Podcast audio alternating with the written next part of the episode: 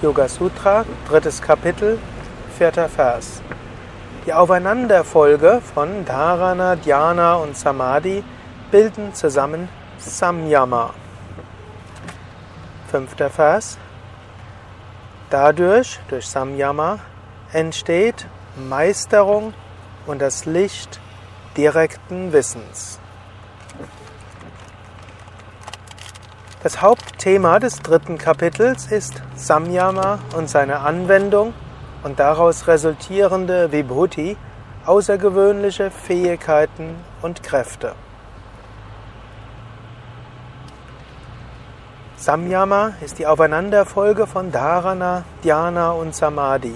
Im engeren Sinne würde man von Samyama nur sprechen, wenn du voll in Dharana, Dhyana und Samadhi hineintauchst. In diesem Sinne würde man sagen, jetzt müssen wir die restlichen Verse überspringen und irgendwo ins vierte Kapitel gehen. Denn kaum jemand, kaum einer meiner Zuhörer wird regelmäßig in Samadhi gehen können. Und angenommen, einer meiner Zuhörer würde regelmäßig in Samadhi gehen können, dann bräuchte er vermutlich diesen Podcast nicht zu hören.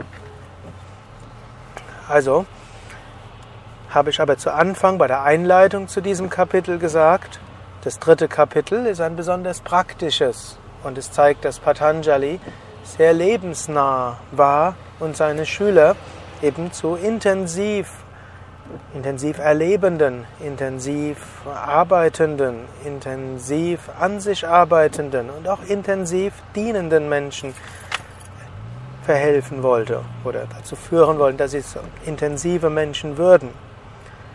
Und dazu muss man dieses Samyama als Kontinuum verstehen. So ähnlich wie, auch wenn du in der Vorwärtsbeuge bist und nur an den Knie fasst, es Paschimottanasana ist und es genauso Paschimottanasana ist, wenn dein Bauch die Oberschenkel berührt und der, das Kinn die Schienbeine und vielleicht noch dazu dein Scheitel die Zehen. Genauso gibt es ein Kontinuum, nicht nur bei der Vorwärtsbeuge, sondern auch bei Samyama. Samyama ist daher eine bestimmte Konzentrationsform.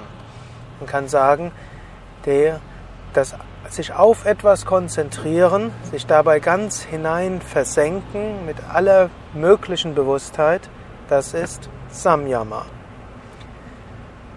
Als erstes würdest du dich auf oder konzentrierst du dich auf etwas. Dann versuchst du mit deinem ganzen Wesen das, worauf du dich konzentrierst, zu erfassen, zu erspüren, zu erfahren.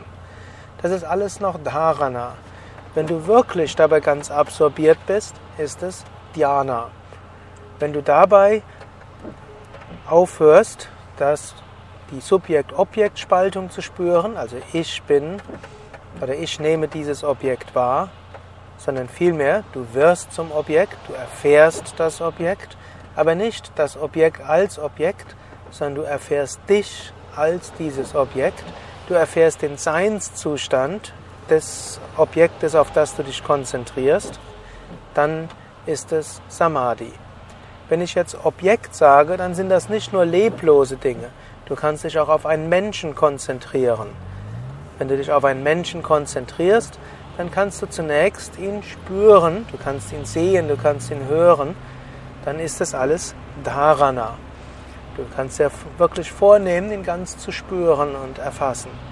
Wenn es dir gelingt, den Menschen wirklich zu spüren und eine Verbindung her dort kommt, du auch irgendwo spürst, ja, wir sind ganz verbunden miteinander. Wenn du so eine Ahnung hast, wie er oder sie sich dabei fühlt, hm, dann ist das Dhyana. Wenn die Trennung von dir zu dem anderen vollständig verschmilzt, dann ist das Samadhi.